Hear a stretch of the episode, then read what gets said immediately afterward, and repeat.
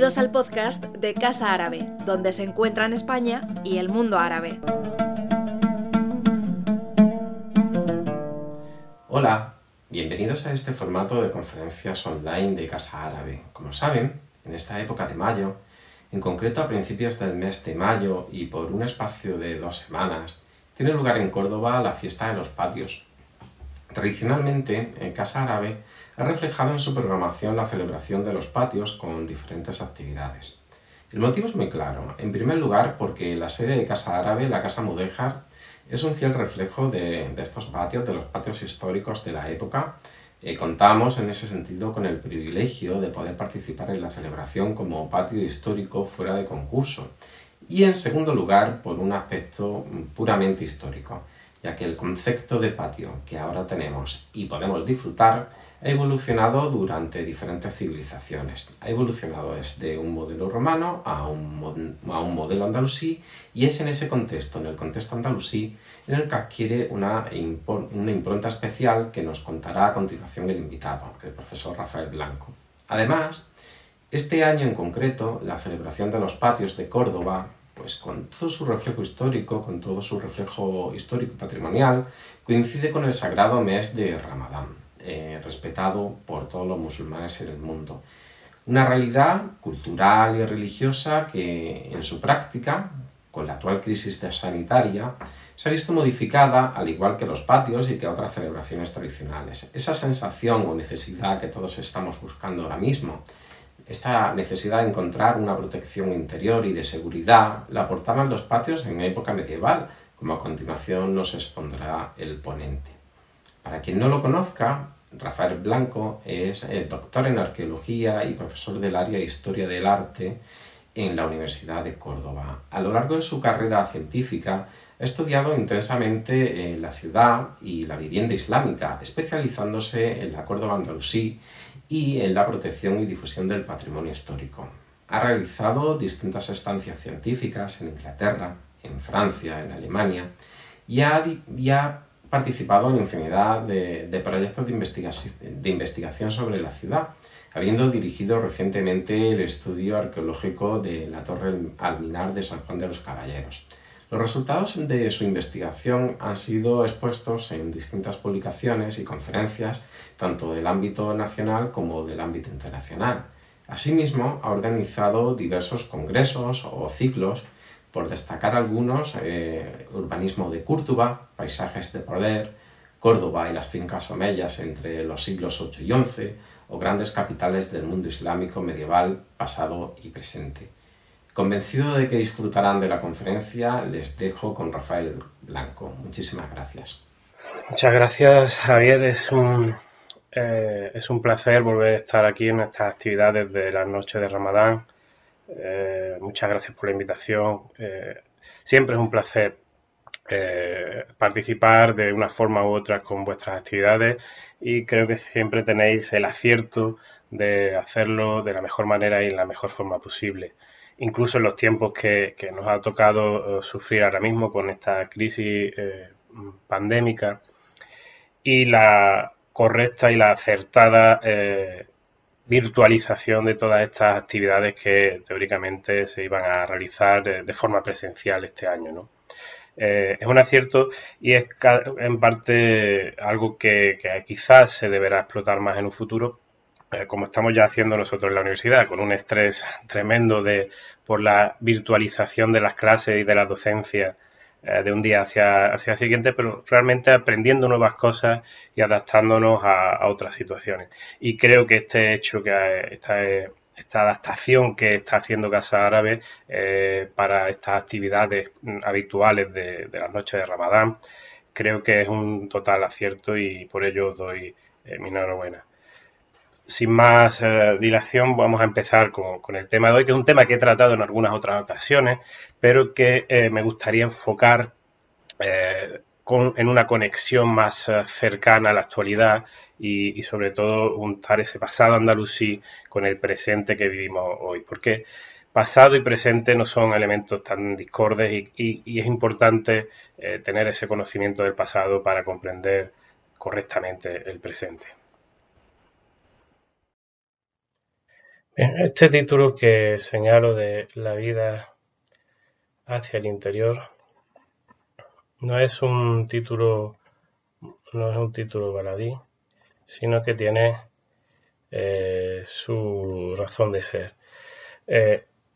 hoy es verdad que estamos nos hemos acostumbrado casi durante dos meses a vivir hacia el interior, en nuestro entorno doméstico considerado como un entorno eh, seguro frente al peligro eh, exterior, en este caso eh, vírico, pero que es esa sensación que hemos tenido hoy y que durante siglos no habíamos tenido y que habíamos perdido, por fortuna, en esta crisis epidémica sí que la hemos vuelto a tomar y es una sensación que a lo largo de la historia ha estado muy presente y sobre todo y muy especialmente también en época medieval y en época andalusí de manera más específica en el sentido de que el exterior era un entorno de enorme peligro cada, vez que incluso salías al exterior, dependiendo de la época, dependiendo del lugar, el entorno empezaba a ser un entorno peligroso y del que había que, de alguna forma, intentar alejarse. Y en ese sentido, las viviendas, a lo largo de la historia, no exclusivamente en el periodo andalusí, han sido identificadas como el último gran reducto, eh, del último gran parapeto de protección, una protección sobre todo del exterior. Y en esto el mundo islámico hizo especial hincapié hasta el punto de intentar eh, cerrarse al máximo del entorno exterior. Eh, ya digo que en un mundo prácticamente hasta el siglo XIX, en el que no ya por ir por las ciudades, pero incluso el trasladarse especialmente de una ciudad a otra era un riesgo tremendo. Hasta el siglo XIX eh, podemos tener el ejemplo ¿no? de los bandoleros en Sierra Morena, sin ir, sin ir más lejos. ese, ese, traslado de un lugar a otro siempre era algo complicado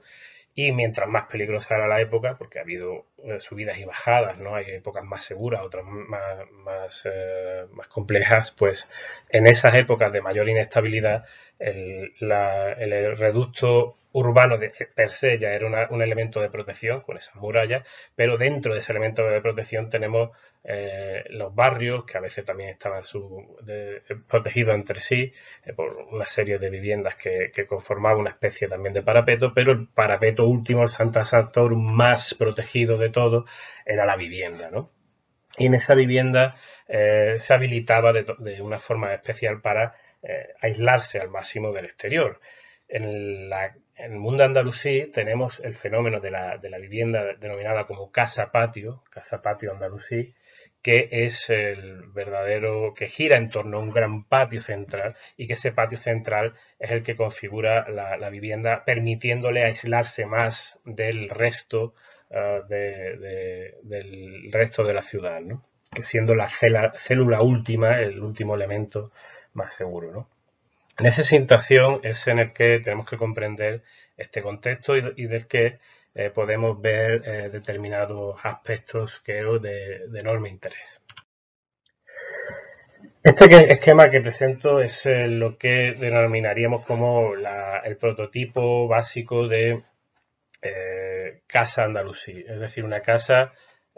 focalizada por un gran patio central, que es el centro neurálgico de esa vivienda y en torno al cual se van eh, distribuyendo determinados eh, espacios. ¿no? Un salón que, como el elemento fundamental en el entorno eh, en el entorno cubierto, digamos, tendría distintas habitaciones, pero el salón generalmente hacia el norte es el elemento fundamental, otras dependencias que pueden girar alrededor, habitualmente una letrina eh, muy reducida y generalmente también con una eh, estructura que permitía un aislamiento mayor de, dentro de la propia casa. Y un elemento muy interesante que es ese zaguán, ese espacio eh, de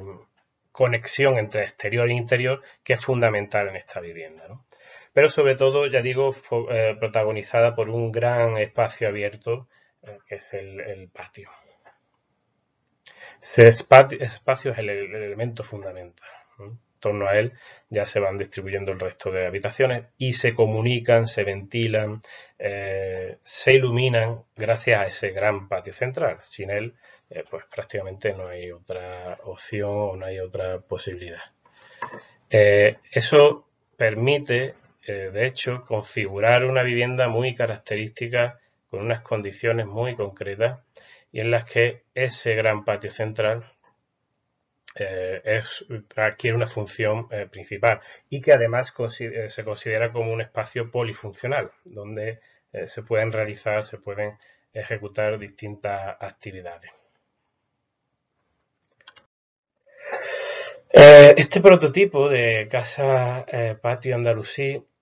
no es un prototipo exclusivo de, de, Córdoba, por supuesto, y ni tampoco siquiera del mundo islámico, pero el mundo islámico está totalmente desarrollado, especialmente a partir del eh, siglo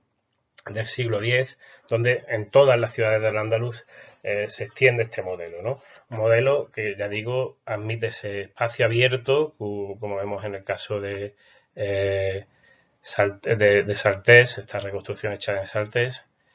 o, en este caso en, en Mértola, ese gran patio que siempre eh, está protagonizando el centro de esa, vivienda y que permite eh, darle una mayor, eh, un mayor protagonismo, incluso un mayor espacio para funcionar como ese centro neurálgico de, la, vivienda. una cuestión que muchas veces se aborda con estos aspectos es si esa casa, esa casa patio eh, porque de hecho se dice y se menciona en muchas ocasiones para los patios cordobeses como un origen eh, inicial en la casa patio romana. Pero eh, bueno, no solamente hay, existen casas patios, esas casas con el patio central como elemento protagonista en el mundo romano, sino que mucho antes incluso. Podemos ir obviamente a Grecia, pero también al mundo mesopotámico. ciudades como Uro, Uruk ya muestran este tipo de, estructura, incluso palacios y, otras ciudades de época asiria, por, poner un ejemplo, ¿no? o, incluso del entorno paleobabilónico, neobabilónico, etc. ¿no? y obviamente sí, está en el mundo romano, porque el mundo romano tiene, eh, tiene en cuenta eh, determinados aspectos eh, urbanos donde las casas de atrio, las casas de, peristilo ya están presentes y en ese caso aquí en la península ibérica. Este tipo de, casa patio, por ejemplo, aquí tenemos una reconstrucción de la, de, la, casa Castejón. esta, esta es la, la casa Castejón con este gran patio central y eh, de que está incluso parte de las pinturas conservado en el hotel del Bailío, en, el sótano, en los sótanos del hotel. Bien, pues este tipo de vivienda ya estaba presente aquí, obviamente, ¿no? Lo que eh, nos queda por saber, y eso es una cuestión que habrá que determinar con la investigación en,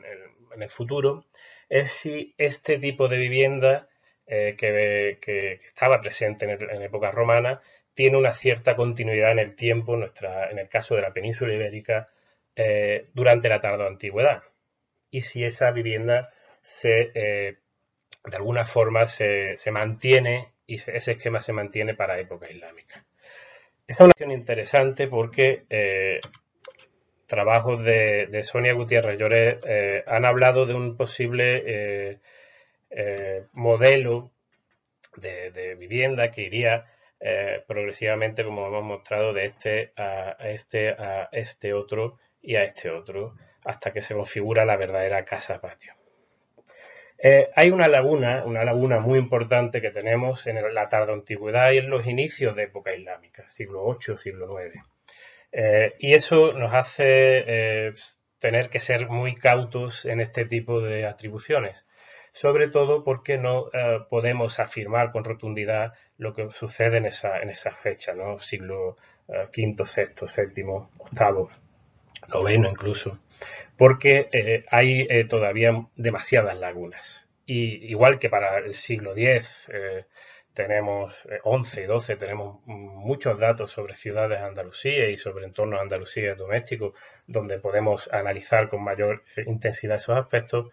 La realidad es que eh, por ahora y hasta la fecha no tenemos claro eh, qué elementos pueden ser eh, los que, lo que suceda o cómo se transforme esa situación. ¿Por qué? Porque la realidad es que sabemos que ya existía ese modelo tipo de, patio, tipo patio en, en Al-Ándalus, pero no sabemos tampoco, no tenemos muchos, o sea, en, en perdón, en la península ibérica en general, pero eh, no tenemos muchos datos de realmente arqueológicos que nos hablen de eh, esa continuidad o no. Entonces, las ciudades y los ejemplos que tenemos, ya lo decía Manuel Acien, uno de sus últimos artículos antes de fallecer, tristemente, que eh, había los ejemplos que teníamos para los inicios del mundo islámico en la península eran muy excepcionales y eran casuísticas muy especiales siendo quizás el único referente eh, un poco el, llamado arrabal de Shakunda que se ha estudiado aquí en Miraflores, en el entorno de Córdoba, sobre el cual ahora abordaremos. Pero hay una teoría muy interesante de Alfonso Vigil Escalera y que, ya aportó con datos arqueológicos muy interesantes, y es que eh, el modelo eh, que plantea Sonia Gutiérrez, en el que primero habría eh, en los inicios de época islámica, primero tendríamos pequeñas estancias unicelulares, ¿no? Muy sencillas, de forma rectangular, que progresivamente van uniéndose y dejando un espacio abierto entre ambas, ¿no? y que posteriormente eh, configurarían lo que ella denomina ¿no? como estos protopatios. ¿no? Según se van juntando progresivamente estas células, ya a partir del siglo IX principio del 9, como vemos, como se ve en, el, llamado arrabal de Shakunda, eh, se van configurando, configurando esta estructura doméstica ya más similar al prototipo de casa-patio que ya tendremos eh, perfectamente o, mucho mejor eh, definido más adelante en época en el siglo X, donde ya prácticamente todo está configurado y es un sistema que se extiende absolutamente a partir de, ese siglo X, XI, XII, ya prácticamente hasta la conquista eh, cristiana. ¿no? Así, ese esquema que está ahí presente eh, sería el que eh, de alguna forma sería una evolución, un desarrollo desde una casa patio que en la península ya se pierde en la antigüedad o se perdería en la tarde antigüedad, perdón, y que eh, progresivamente se va recuperando para adaptarse, como han trabajado muchos autores, Javier García Bellido, eh, Jean-Pierre Van Estevelo, entre otros, eh, para adaptarse a un habitante musulmán que prefiere ese entorno más protegido, más cerrado. Sin embargo, es curioso que estos modelos que vemos tan sencillos, más evolutivos, habría que plantearse qué sucede con ellos si de verdad desde el siglo VIII eh, ya eh, no tenemos casas patio en, el, en y simplemente estos modelos más sencillos, ¿no? Porque quizás uno de los grandes referentes que se ha utilizado para eh, definir ese modelo es el llamado, ya digo, arrabal de Shakunda, de la, el, gran arrabal que, se, que tuvo esa revolución contra Hakan I, que, que fue arrasado tras ella, bien, pues, que, en el que tenemos congelado en el tiempo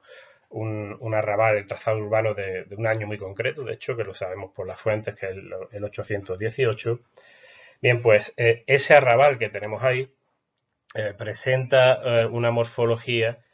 que se parece mucho a la morfología que hemos visto en el entorno de, rural de época tardoantigua. Y ese entorno rural que ha, descubierto y que ha excavado y estudiado profundamente Alfonso Vigil Escalera eh, en esos entornos eh, se observa que justo tras la conquista eh, islámica se abandonan y él tiene una hipótesis de trabajo muy interesante de que ese abandono se produce al mismo, en el mismo momento que las ciudades, antiguas ciudades tardoantiguas de, la península empiezan a crecer con la conquista islámica, siendo uno de los ejemplos más significativos la que eh, fue su capital, que, es la ciudad de Córdoba. De hecho, él mismo menciona en su trabajo esa conexión de que ese abandono que se produce en el centro de la península, sobre todo de estos eh,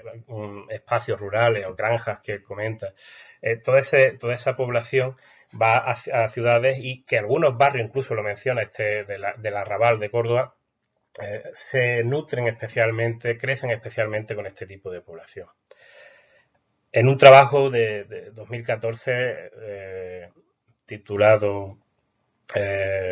Los inicios de la Córdoba Islámica, una ciudad en transición, que escribí hace ya, ya digo, unos seis años, hipotetizaba también, basado en estos trabajos de, Alfonso Vigil, la posibilidad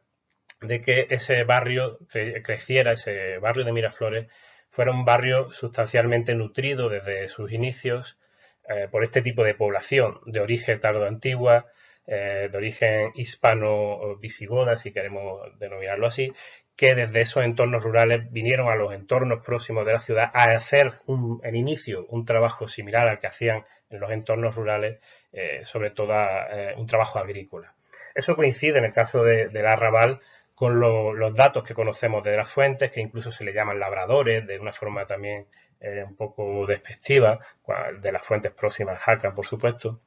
y, que, y de algunos datos arqueológicos que confirman grandes espacios eh, artesanales, grandes espacios para almacenamiento eh, de grandes tinajas, posiblemente eh, también como hablaban los, textos de una producción relacionada con el cereal, lo que nos lleva en gran medida a, porque de hecho una de las grandes razones de la revuelta fue la, la subida de impuestos sobre el cereal, ¿no? Eh, y eso que hizo el Hakan primero, y eso tendría sentido, conectaría con toda esta cuestión. Bueno, no voy a entrar demasiado en este, en este tema, que no es el objetivo de esta charla, pero sí eh, marcar la importancia de que este sector de Miraflores no es, o las viviendas que aparecen en el, es un, elemento, no es un trazado urbano eh, que podamos utilizar como referencia, porque hay sospechas de que esta población es una población que ya estaba utilizando otros modelos de vivienda en un entorno rural hispano-romano y que lo que viene aquí es a concentrarse para hacer básicamente o esencialmente lo mismo que estaban haciendo fuera. ¿no? Y aunque son eh, conversos, eh, porque también eso lo comenta la, fuente, eh, y de hecho es un lugar en el que empieza a haber una mm, se sabe que se enseña el alifato, que no hay en los vertederos no se, no se encuentra cerdo, pero sí que su origen eh, el origen inicial era de, conversos de Mula 10, eh, que, eh, de, origen hispano, hispano-visigodo, que van a, trabajar en estos entornos de las ciudades, lo mismo que de alguna forma estaban haciendo en espacios rurales de otros lugares de, la península. Por lo tanto, igual que el modelo de vivienda en general no es un modelo que consideremos adaptado musulmán todavía, con la presencia de esas casas, patios bien configuradas, la sospecha de que sean poblaciones que, ya digo, vienen de otro origen, de un, origen rural y previo a la, a la, conquista islámica, eh, bien, pues nos lleva a tener en cuestión eh, ese modelo de viviendas como un modelo que pueda tomarse como ejemplo de, una evolución.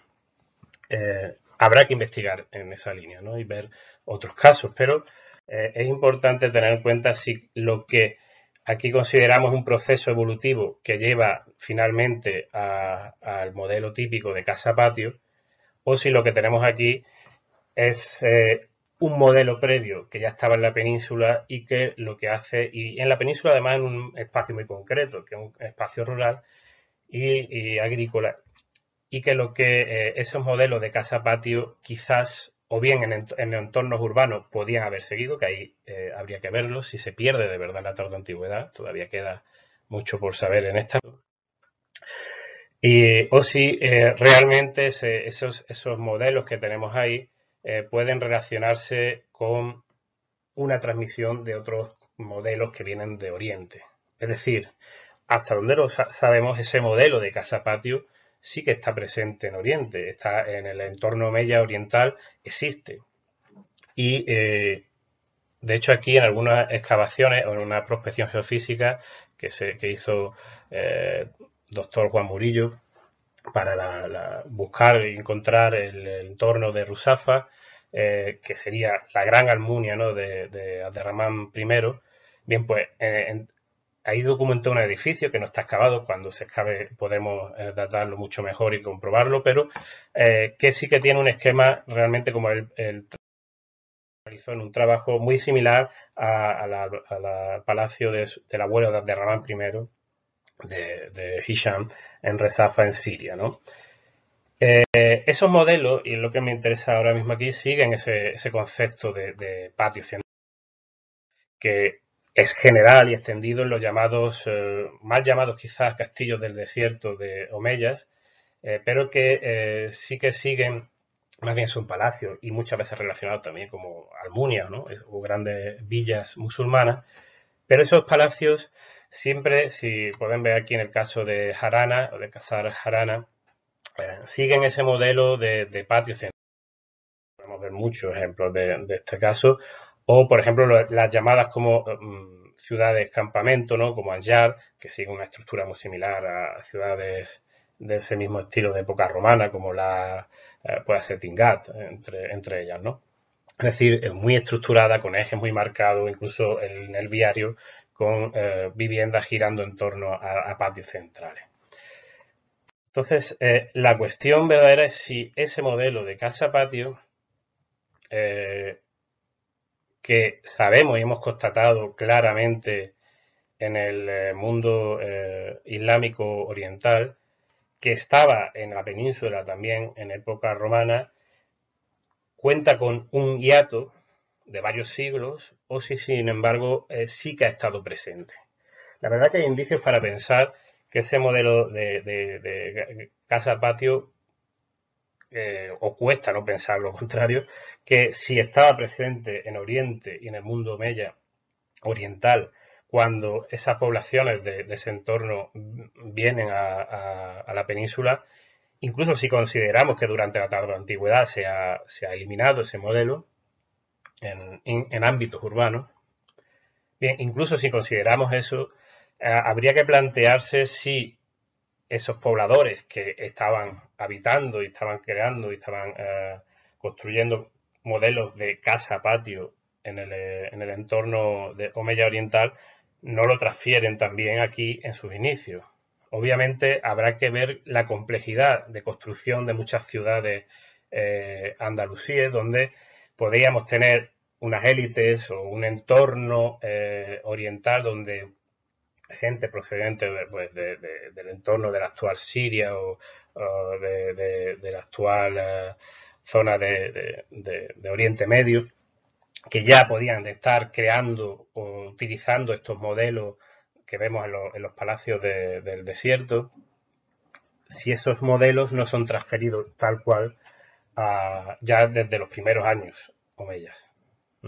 Eso habría que verlo con detalle porque eh, quizás esa evolución habría que repensarla de alguna forma ¿no? y ver la posibilidad de eh, contar con eh, una evolución un poco Ah, distinta, ¿no? Sobre todo por la cuestión de que esos elementos, sí ya lo tenemos en los primeros años, convivan con otro tipo de construcción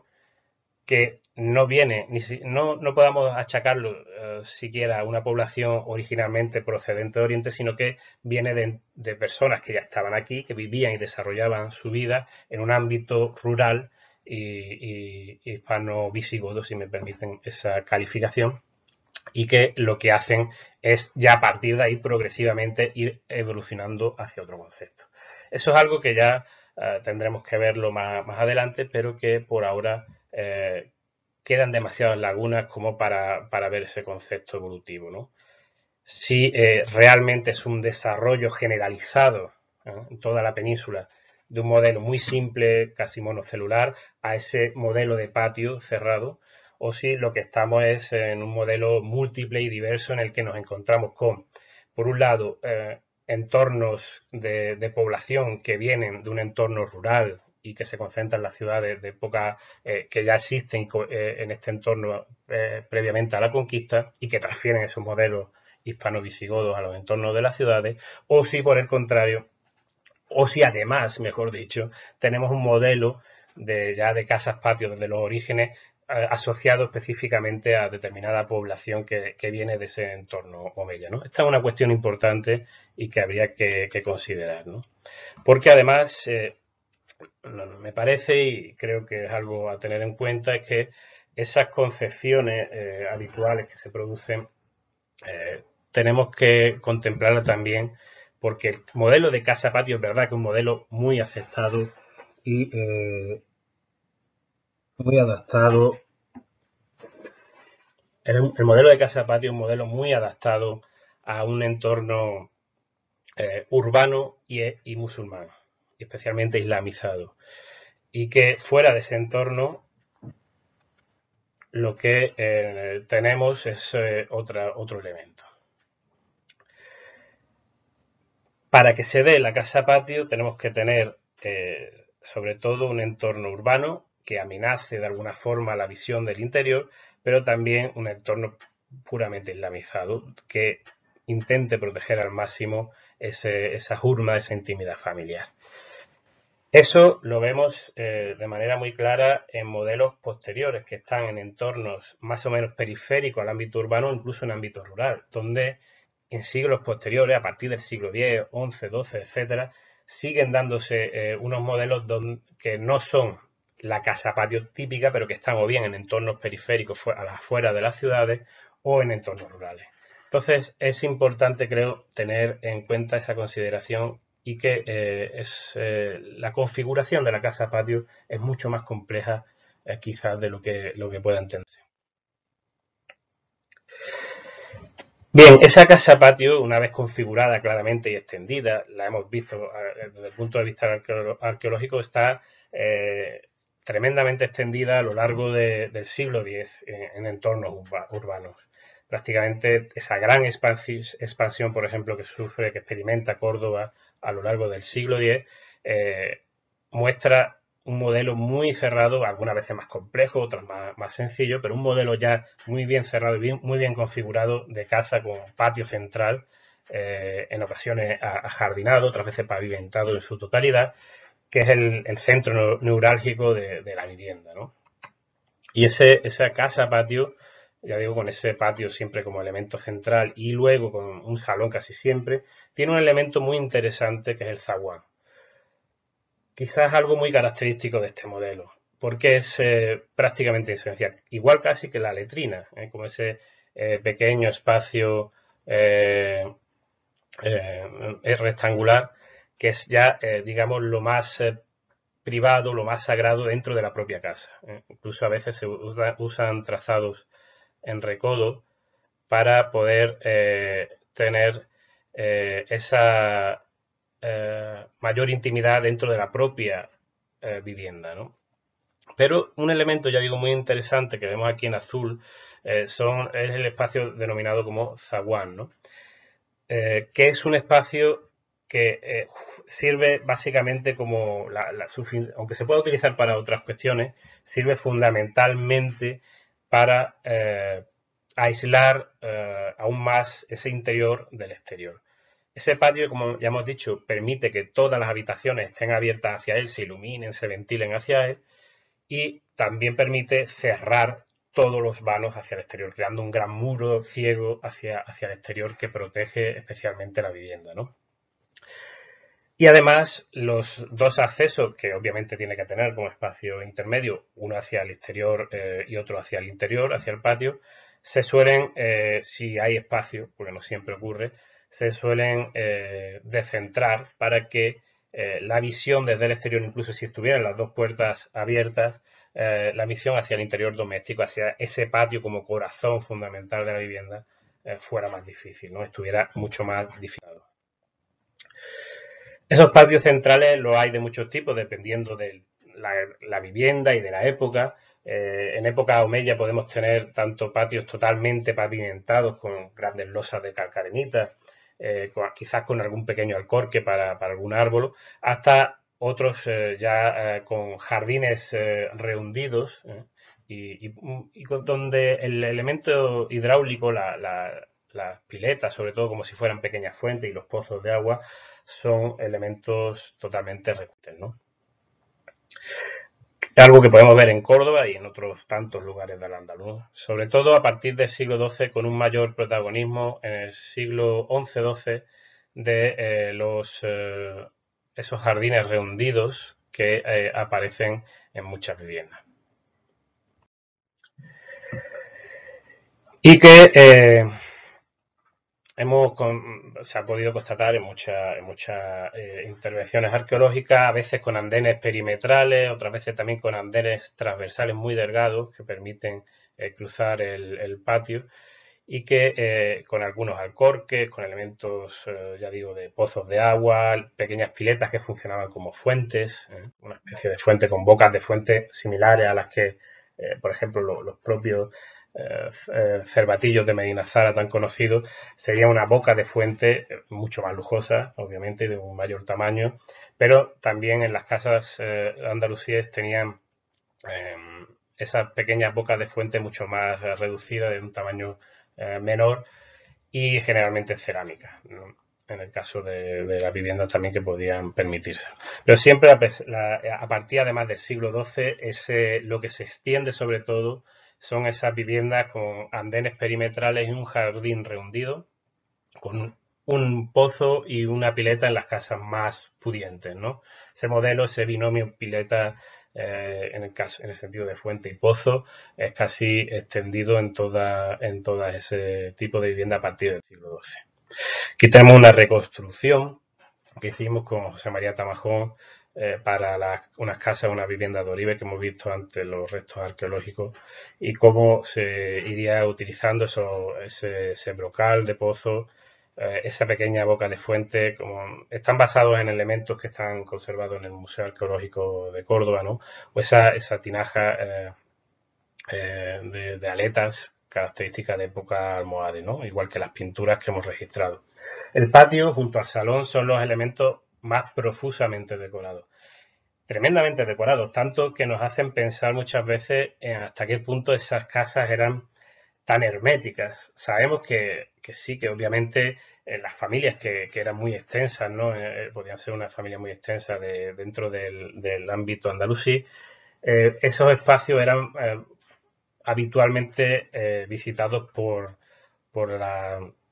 la familia eh, más próxima, ¿no? Y que sí podían entrar ahí. En algunos casos se hablan de, en las fuentes de las plantas altas, las gorfas, como lugares más propios para la mujer, sobre todo cuando venía gente del exterior. Eh, hasta ese punto, en lo que conocemos en Córdoba, no tenemos muchos ejemplos claros que podamos emitir como, con plantas altas. Y realmente sí que llama la atención que si, si, si no existen plantas altas y tanto el salón como el, el patio estaban tan profusamente decorados, cuesta creer que esto sea para un ámbito tan reducido, Y que quizás tendríamos que plantearnos que eh, esos lugares como el patio y el salón que habitualmente estaban entendidos como zonas eh, casi como un Santa Santorum de la vivienda que, era el, lugar más eh, decorado, más ornado, más protegido también, en más de una ocasión pudieran ser espacios, eh, por ese detalle con el que se orna, espacios que eran vistos por más gente que del entorno propiamente familiar. ¿no? Eso habría que tenerlo en cuenta. Hay algunas pistas por algunos lugares textuales, por algunas fuentes textuales que nos pueden inducir a ello, pero eh, es algo interesante que habría que, abordar. Esos jardines esos grandes espacios jardinados, ya lo vemos en el siglo X con un, quizás el que pueda ser uno de los primeros ejemplos, que es la, casa de la alberca en Medina Zara. En Medina Zara podemos ver muchos ejemplos de patio, muchísimos, en los que eh, aparecen eh, grandes patios, pero enlosados en su, total, en su totalidad. Eh, y sin embargo, de los primeros que aparecen con espacios rehundidos, bueno, en la parte próxima a la mezquita, en la zona ya del, eh, de la eh, mm, del que se ha llamado la Casa del Imán y otros lugares, eh, aparecen también ya estos jardines rehundidos con piletas, pero sobre todo el gran modelo que vemos es en la alberca y en muchos de los arrabales califales ese mismo modelo de una forma más sencilla también lo hemos visto que se, está repitiendo. Se alterna casi, habría que hacer un estudio más exhaustivo, pero casi a la mitad de esos patios totalmente pavimentados con esos patios eh, donde el, jardín rehundido, la vegetación, adquiere un gran protagonismo. Y ese modelo que vemos en, el patio de la alberca de Medina Zara se repite en el caso de Ibn Mardanish en el, siglo XII, eh, en, el, una de las almunias del rey lobo, ¿no? Duplicado. Y que vemos, por ejemplo, también en, el, eh, en la casa de la, de la, contratación, en el Alcázar sevillano, ya mm, a, finales del siglo XII, ¿no? Es decir, es un modelo que ya tenemos ahí y que se va manteniendo eh, y se extiende especialmente a lo largo de ese siglo XII. Ya digo que en el modelo doméstico, más allá de ese, ese protagonismo fundamental del patio, es fundamental el papel del zaguán como espacio intermedio entre el interior y el exterior, como hemos visto, ¿no? Siempre intentando aislar la casa y hacer que sea una casa introvertida, mirando siempre hacia eh, el interior y haciendo que incluso desde el exterior sea muy difícil la visión y desde incluso a veces con algún trazado en L eh, se complique tanto la visión que incluso estando dentro del propio zaguán, de ese espacio intermedio, que a veces se utilizaba para reuniones eh, con gente del exterior, eso sí que tenemos constancia textual, y en algunos modelos más complicados que giran de casas más complejas que giran en torno a varios patios, siempre hay un primer patio interior, eh, exterior, perdón, más, eh, de, dimensiones más reducidas que podía estar hecho para estos encuentros, ¿no? Eh, obviamente el interior era mm, menos accesible, ¿no? Pero ya digo que ese espacio es fundamental para crear ese aislamiento característico de casa patio. Y crear de alguna forma una visión de una eh, casa absolutamente ciega. Esta reconstrucción la hicimos eh, con Sebastián Tamajón para, el caso de Oribe. Y eh, como podéis ver, así sería una imagen muy similar a la que tendríamos en una vivienda del siglo XII y en el que el, exterior prácticamente contaría, si cuenta con algunos vanos, serían muy reducidos y en el entorno del zaguán y ya a una altura mayor a, los dos metros, ¿no? Lo que hemos podido ver también en algunos dibujos de las cantigas eh, de Alfonso X del siglo XIII, en el que esos modelos eh, cuentan con ventanas muy estrechas, casi tragaluces, en la, a partir, ya digo, de una cierta altura y generalmente cuando había ventanas en segundas eh, plantas solían tener celosías para aún así eh, eh, alejar más la visión del exterior de ese interior, creando esa casa hacia el interior en la que se desarrollaba prácticamente toda la vida, ajena a, ese mundo externo. Esto está también mm, tratado, ese aislamiento de la casa, esa, vida hacia el interior tan marcada y tan definida del exterior, eh, estaba ampliamente tratada en la fuente, ¿no? Algunos autores como ya a finales de los años 90, como Javier García Villido y Van eh, han trabajado sobre estos aspectos, ¿no? Hasta qué punto se protegía el entorno doméstico. Tenemos ahí algunos ejemplos de que, incluso si alguien, algún vecino levantaba una vivienda, una segunda planta en una vivienda próxima, y desde esa vivienda, bien por una azotea o bien por una ventana, se accedía visualmente al patio a ese gran patio de la otra vivienda, eh, si este vecino, el vecino de la casa B, como, tenemos ahí, eh, se quejaba ante las autoridades, eh, generalmente obligaban a, tirar y a esa vivienda o a cerrar todo el acceso visual, porque el, elemento principal que se tendía a proteger en esta vivienda era la, la urna o esa intimidad doméstica, esa intimidad familiar. Ha habido incluso alguna fetua que, como el ejemplo que tenemos ahí, sobre los almuédanos, ¿no? que desde los alminares, cuando llamaban la oración, desde esa altura eh, podían eh, ver y, acceder a esos patios. ¿no? Y esas visiones había que protegerlas incluso en esos casos. ¿no? Hay alguna eh, hipótesis interesante al respecto que se planteaba por, los juristas, por las faquíes, de poder incluso utilizar, tener almuédanos eh, ciegos para que pudieran llamar a la, a la, oración, pero que no, no, afectara la visión de esos lugares. ¿no? Ese, ya digo que el concepto tan sagrado y de esa intimidad eh, familiar es eh, verdaderamente potente en el mundo andalusí. Y esta casa, este modelo de casa-patio, como ya hemos comentado, se aviene a la perfección a, esto, a esta situación, ¿no? para proteger visualmente toda esa, esa eh, intimidad doméstica y esa protección doméstica. Ya digo que hay que conceptuarlo en esa concepción de que histórica donde el exterior es un elemento, especialmente en ámbito urbano, de, quizás de amenaza eh, hacia lo que podría ser esa intimidad de esa casa que miraba hacia el interior. Y ese patio central, también al tener esas grandes dimensiones, no solo funcionaba como un elemento que permitía aislar completamente, que era esa casa del exterior, sino que centralizar en, totalmente la vida interior poblándose de vegetación, en muchos casos con los jardines reunidos que tenemos, ya digo, a partir del siglo XII muy, muy extendidos, ¿eh? y con esa presencia de lo hidráulico del agua, y, y, siendo también un elemento polifuncional. En muchos casos no hemos encontrado, hay casos que se mencionan en, Mértola y, otros lugares, pero por ejemplo en ámbitos urbanos, eh, los grandes ámbitos urbanos andalusíes, no es muy habitual encontrar una cocina, ¿eh? un elemento que podamos definir como cocina, y sí que tenemos pistas, indicios muy interesantes que muestran que el propio patio era un elemento para cocinar alimentos, para la dispersión, para el ocio, eh, incluso que esos vegetales que se criaban y que se, conocemos muchas de estas por las fuentes de los tratados agronómicos andalusíes, sabemos que muchos de estos elementos eh, la gran mayoría eran utilizados, eran, no estaban ornando y dándole decoración a, la vivienda, por supuesto, pero que eh, también estaban destinados al consumo de, distintas formas, no solo consumo alimentario, pero que todos ellos eran en gran medida utilizados, no solamente tenían un papel ornamental, sino que también tenían un papel eh, verdaderamente pragmático y que tenía un sentido obviamente eh, útil, eh, utilitario.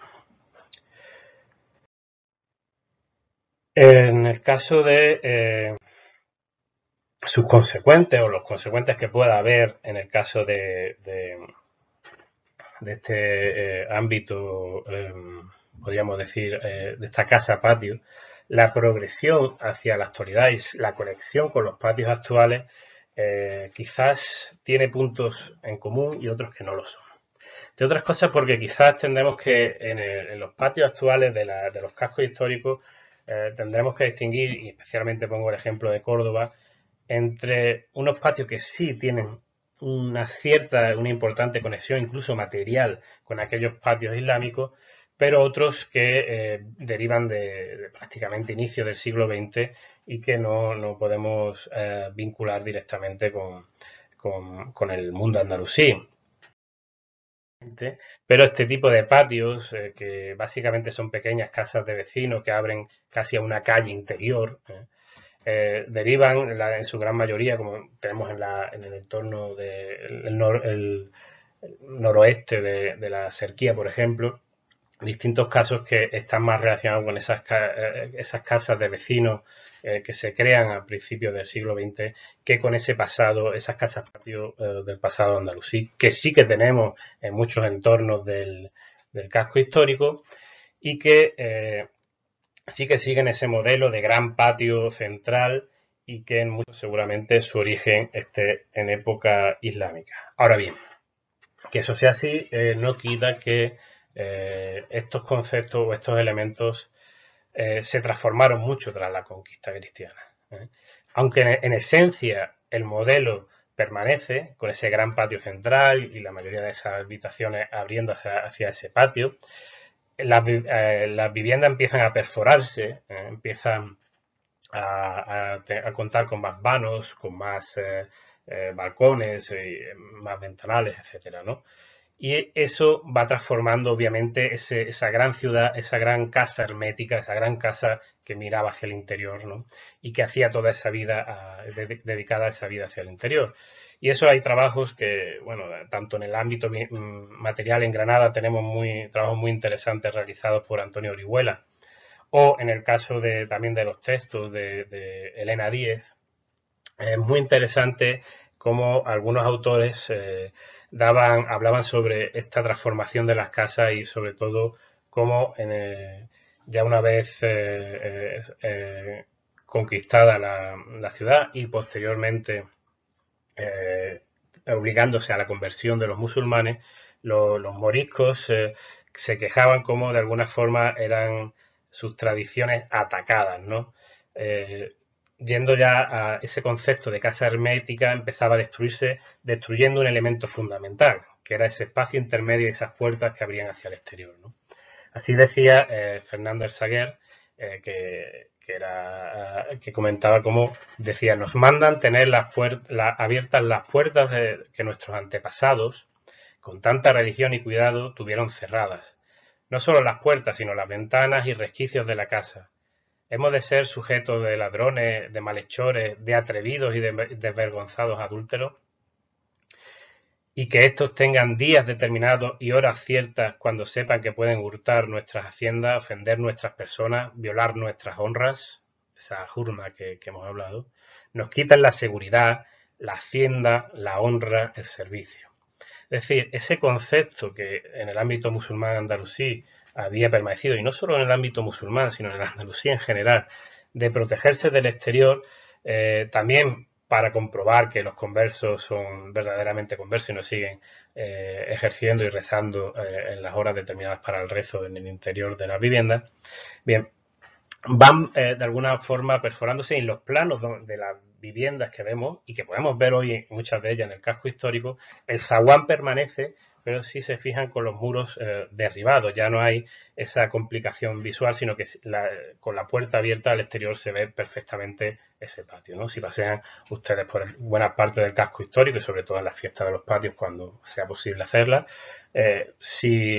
divisan desde la calle eh, esa puerta, ese zaguán está unas veces más grande, otras veces más pequeño, pero ese espacio intermedio ya ha dejado de tener su función primigenia, que era la de eh, cerrar, su función principal, que era la de cerrar la visión hacia desde el exterior al interior, y destruyendo esos muros ya se eh, rompe en gran medida ese concepto hermético, ¿no? No solo con eso, sino con la apertura de vano. Y como decía el Saguer en este, en este caso,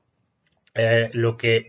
ellos querían eran tener esa, esa vivienda absolutamente eh, hermética, cerrada, que vertida hacia el interior, y eso es uno de los principales ataques ¿no? a esas comunidades moriscas, ¿no? creando viviendas que, cuya eh, conexión con el exterior ya es directa y, rompiendo ese concepto de zaguán. ¿no? Eh, Diego Hurtado de Mendoza habla también ¿no? de, cómo a esos moriscos se les, trata. Dice, obligáronles, eh, a, vestir castellano con mucha costa, eh, que las mujeres trujeran los rostros descubiertos, que las casas acostumbradas a estar cerradas estuviesen abiertas. lo uno y lo otro tan grave de sufrir entre gente celosa. Es decir, era un ataque directo a su, a su forma de vivir y a su cultura, porque lo que realmente pretendían era vivir aislados de ese exterior. ¿no? Y eh, esta transformación, sobre todo, de esos, eh, de esos accesos que se hacían ya de una forma directa, ya, sea, ya fuera por los propios eh, habitantes musulmanes o por, posteriores habitantes cristianos, lo que hace es transformar, transformar realmente la vivienda. Es cierto que la vivienda cristiana posterior eh, sí que mantiene a grandes rasgos el esquema, pero en esencia ese esquema se hace mucho más abierto a través, ya digo, de accesos directos y de la apertura de una gran cantidad de vanos, balcones, etcétera, que modifican conceptualmente la casa introvertida islámica. Eh, hay una cuestión interesante y que tiene sentido también en esa transformación. Ya digo que nuestros cascos históricos han, mantenido a veces, incluso estructuralmente, eh, lo que ese modelo que hemos visto en el mundo, en el mundo andalusí. De hecho, hemos podido comprobar en, en muchos lugares, yo lo pude hacer ya hace muchos años en una tesina sobre la cerquía cordobesa, ese barrio también de origen eh, islámico, que muchas de las casas actuales eh, parten de, muros, de cimientos que eh, podemos retrotraer al siglo XII e incluso al siglo X, y que las medianeras de muchas viviendas del casco histórico lo van, van extendiendo a lo largo de los siglos ese mismo trazado y que de alguna forma el trazado tanto de calles como de, viviendas eh, en gran medida tienen ese origen en, eh, época islámica. ¿no?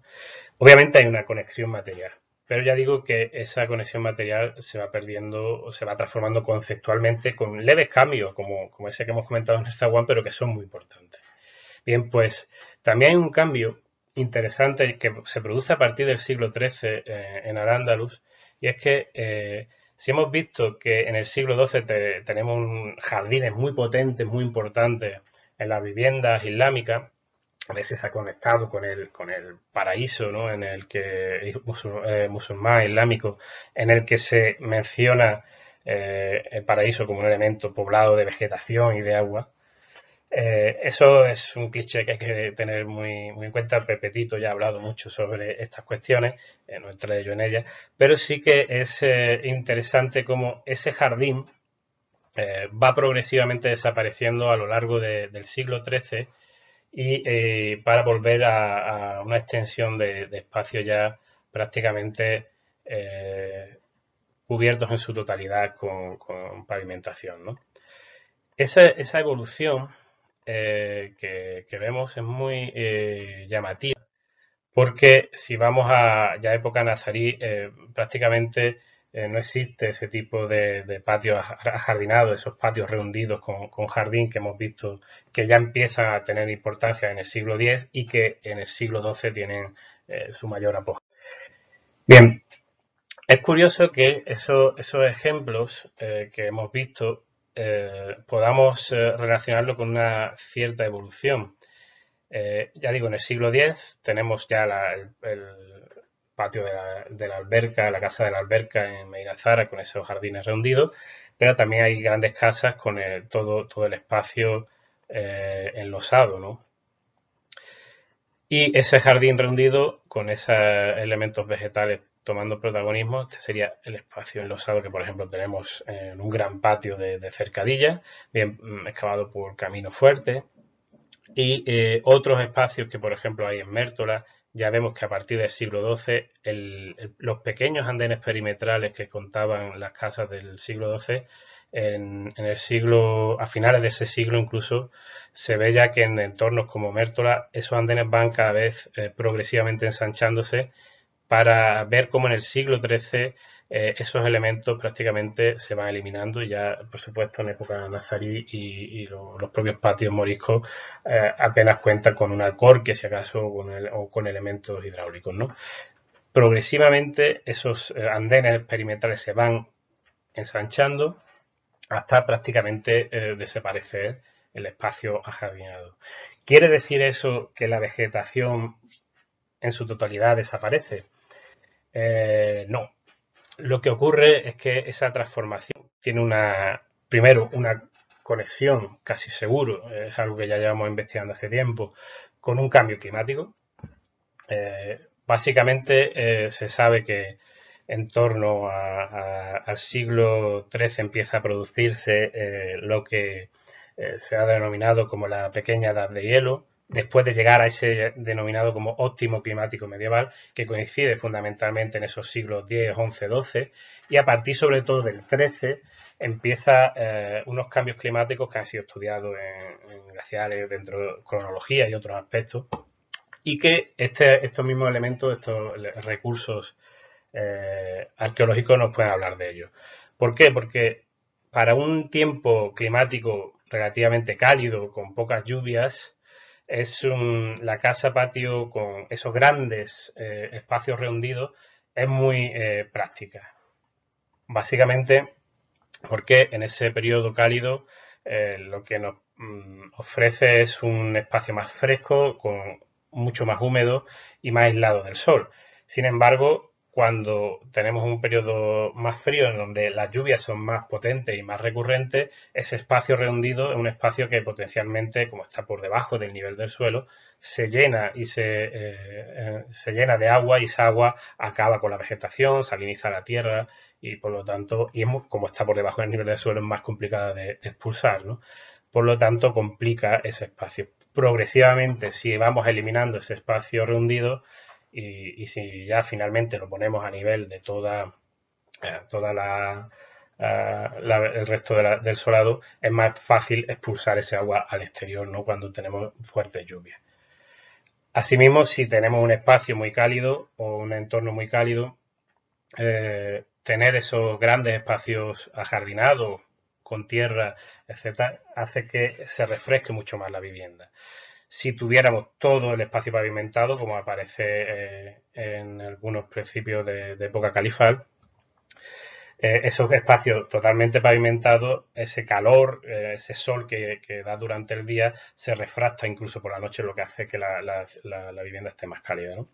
Sin embargo, para no es tan adecuado para esas épocas cálidas, pero sí que está más adaptado para un clima más frío, donde sobre todo hay mucha lluvia y hay que, hay que pulsar el, el agua, hay que pulsar el agua rápidamente de, la vivienda para que no se inunde en el resto también de, las habitaciones y que permite, por supuesto, tener unas condiciones distintas. Por tanto, es, probable que esa evolución que se puede constatar en, los patios sea una evolución bioclimática. De hecho, en el entorno ya no podemos seguir eh, viendo si en el ámbito musulmán eso se prorroga o no. Sabemos lo que hay en las viviendas moriscas y demás, pero en el entorno de Marruecos, como en el caso del Palacio del Badi de, Marrakech, en los siglos XVI y XVII, vemos que, esos patios totalmente eh, mm, pavimentados, eh, impermeabilizados, podríamos decir, eh, con elementos para extraer el agua rápidamente hacia, el exterior, son habituales. Y por lo tanto, en esa hipótesis de trabajo que planteo, esos patios que inicialmente estaban reunidos, como podemos ver aquí, con un refuerzo de, de sillares normalmente y unos andenes perimetrales muy estrechos que vemos en el siglo XII, eh, son verdaderamente arriesgados porque fijaos que además el, por derecho de feto y tal, el agua eh, del FIC, eh, la, jurisprudencia islámica tiende a que las viviendas tengan el agua, el, tejado vertido hacia el interior o, hacia la calle, pero no pueden llevar el agua obviamente hacia, hacia los vecinos. Bien, pues ese, elemento haría que durante lluvias muy fuertes ese espacio rehundido se llenase de agua y fuera verdaderamente problemático a la hora de tener jardines rehundidos, ¿no? Para extraerlo. Por lo cual es, coherente que progresivamente esos espacios, eh, esos espacios, eh, esos andenes laterales vayan eh, progresivamente ampliándose e incluso ya desapareciendo hasta dejar pues simplemente un, un alcorque, ¿no? Eh, a nivel ya del propio suelo del resto de la vivienda. Esto es muy interesante porque no quiere decir y no podríamos plantear que eso suponga la desaparición de lo vegetal absolutamente en esos patios andalusíes, sino que a partir del siglo XIII otros elementos que ya existían harían que esos patios totalmente eh, pavimentados dieran lugar a, un concepto que ha podido perdurar ya hasta nuestros días y, de hecho lo, podemos ver en los patios cordobeses, el hecho de que eh, ya están en su totalidad eh, pavimentados al mismo nivel del resto de, dependencias y donde algunos elementos que hemos constatado y que existían ya en el siglo en el siglo XII como son las macetas serán el elemento que ahora tomen un mayor protagonismo.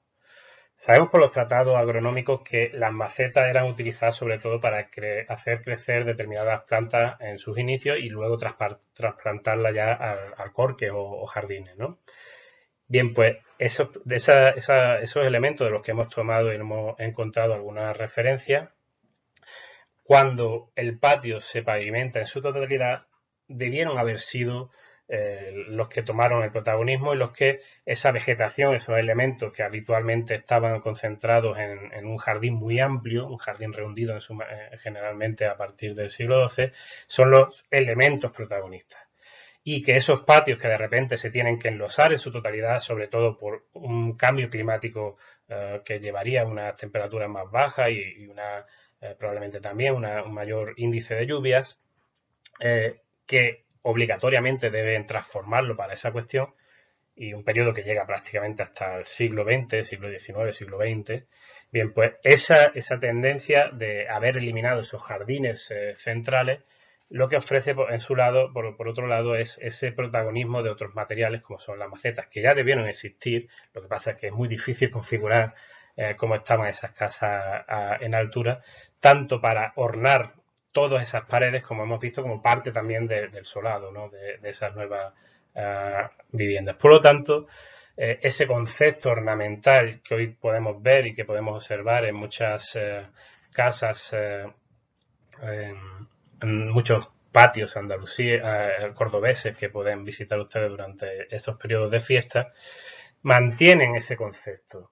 No las grandes casas paticos, bueno, también hay cierta influencia, por supuesto, pero sobre todo las casas más tradicionales, con ese gran patio central que podemos ver en el casco histórico, mantienen ese, ese, ese, ese tipo. Lo que están de una forma estética prorrogando, y es eh, la hipótesis de trabajo que planteo, que habrá por supuesto que profundizar en ella, es que eh, siguen ese sistema de ya con mm, la desaparición de esos jardines, por supuesto los jardines rehundidos, y la, el protagonismo absoluto de las macetas, ¿eh? como elemento para a, apropiarse de, ese elemento vegetal y de extender ese elemento vegetal en un espacio donde el suelo ya ha perdido su papel de, jardín, salvo algún alcorque que, pueda utilizarse y también siempre a nivel, a nivel del resto de dependencias. Es eh, una hipótesis interesante, pero que desde luego nos llevaría a plantearnos eh, que realmente muchos de las viviendas andalusíes que, podemos, o de los patios, perdón, eh, que podemos ver en nuestros cascos históricos y, muy bien mantenidos en el caso de Córdoba, no han hecho más que, eh, desde un punto de vista etnológico, etnográfico, lo que ha hecho es prorrogar un concepto que ya estaba en los últimos años de, de la época islámica, a partir del siglo XIII, de inicio incluso del siglo XIII, que posiblemente estaba antes, conviviendo con esos jardines centrales, porque de hecho tenemos materiales que hemos encontrado, pero que desde luego adquiere esa gran, esa gran cantidad de macetas adquieren eh, verdaderamente protagonismo a partir del siglo XIII en las antiguas ciudades de Al-Ándalus y que el mundo cristiano eh, debió eh, prorrogar en gran medida en, otro, en sus nuevas viviendas. Una vivienda que mantienen parte del concepto islámico, que obviamente está ahí, está presente, pero que en gran medida también lo transforman ya. Lo transforman ah, hacia un concepto menos hermético, menos, eh, eh, quizás menos, eh, podríamos decir, introvertido, pero que de alguna forma parte de esa esencia sigue, sigue mantenida. En algunos casos porque no era posible transformar esos zaguanes, porque ya había un recodo hecho, pero también porque eh, esa esencia islámica estaba presente en esa vegetación y en ese agua que poblaba eh, extensamente esos grandes patios andalusíes. Y que no solo es un elemento etnográfico sino también eh, cultural y también material muy importante. Porque esas casas muchas de ellas mantienen la estructura de casas que pueden venir desde el propio siglo siglo XII X y porque incluso muchas de ellas eh, reutilizan materiales eh, de, también de, época islámica. No me gustaría terminar esta charla sin eh, abordar una reflexión sobre esta cuestión, sobre esta fiesta de los patios con la que he conectado finalmente ese discurso, esa, ese análisis de los patios andalusíes. Eh, me parece eh, muy interesante tener en cuenta que esos patios andalusíes o esos patios cordobeses, perdón, que aún perviven con elementos culturales e incluso materiales de ese pasado, eh, mantienen una esencia, un alma que quizás en un futuro no lo sabemos porque también hay, hay cuestiones muy problemáticas con la la actual crisis, eh, no sabemos hacia dónde derivará el turismo sobre todo, pero que es cierto que en los últimos años eh, se ha masificado y, ha producido también en los cascos históricos un proceso de gentrificación que ha ido convirtiendo esas casas tradicionales, esas casas patios tradicionales de sectores como la cerquía, eh, por ejemplo, en, cada vez viviendas para alquiler de turismo o, o incluso hoteles, ¿no? Ese proceso que se va eh, gentrificando en gran medida es un proceso de eh, erradicación de ese alma esencial que tiene esas propias viviendas y esas propias tradiciones y que corremos riesgo de, perderlo de una forma definitiva, desde un punto de vista material también, que me interesa como, como arqueólogo, pero también de un punto de vista más inmaterial y más etnográfico o etnológico. ¿no? En este sentido, Eh, me gustaría concluir eh, esta charla con un, libro muy interesante que se publicó algunos años sobre los patios de Córdoba, eh, que tenemos aquí, titulado El alma de los patios de Córdoba, en el que no solamente se, centraba en la, arquitectura o en la dimensión floral de esas, obras, sino también en, en las propias personas que habitaban esos lugares que lo mantenían vivo, ¿no? Y además tiene un elemento muy interesante con el que voy a concluir, que son con unas palabras previas que da esa, a esa obra eh, que, por el propio Antonio Gala, ¿no? Eh, que él relata su propia experiencia incluso de, juventud e infancia eh, sobre esos lugares y leeré brevemente un párrafo para eh, aludir a, ese, a, esa esencia que nunca debe perderse y que aunque debe compatibilizarse obviamente con un turismo eh, y una presencia turística, por supuesto, pero que debe tener que de alguna forma controlarse y poder para no morir de éxito y poder, una vez se recupere la situación después de esta crisis actual, eh, retomar con más sentido ese turismo sin perjudicar demasiado a, la esencia, al alma de, esos patios. Dice Antonio Gala, casi con cinco años yo los conocí de la mano de mi ama. Me llevaba a ver a sus amigas. Vivían en casas cuyo corazón inmenso eran los patios. En aquel tiempo eran el origen de todo, anterior a cualquier ayuntamiento, a cualquier concurso, a cualquier admiración, anteriores o no a Medina Zara, que cuando se apagó les regaló capiteles con los que enriquecer las basas de los fustes modestos de sus columnas. Todas vivían en casas cuyos patios sólo techaban los cielos cordobeses, y los niños, casi desnudos, me miraban. Yo miraba sus patios con envidia. Muchas gracias.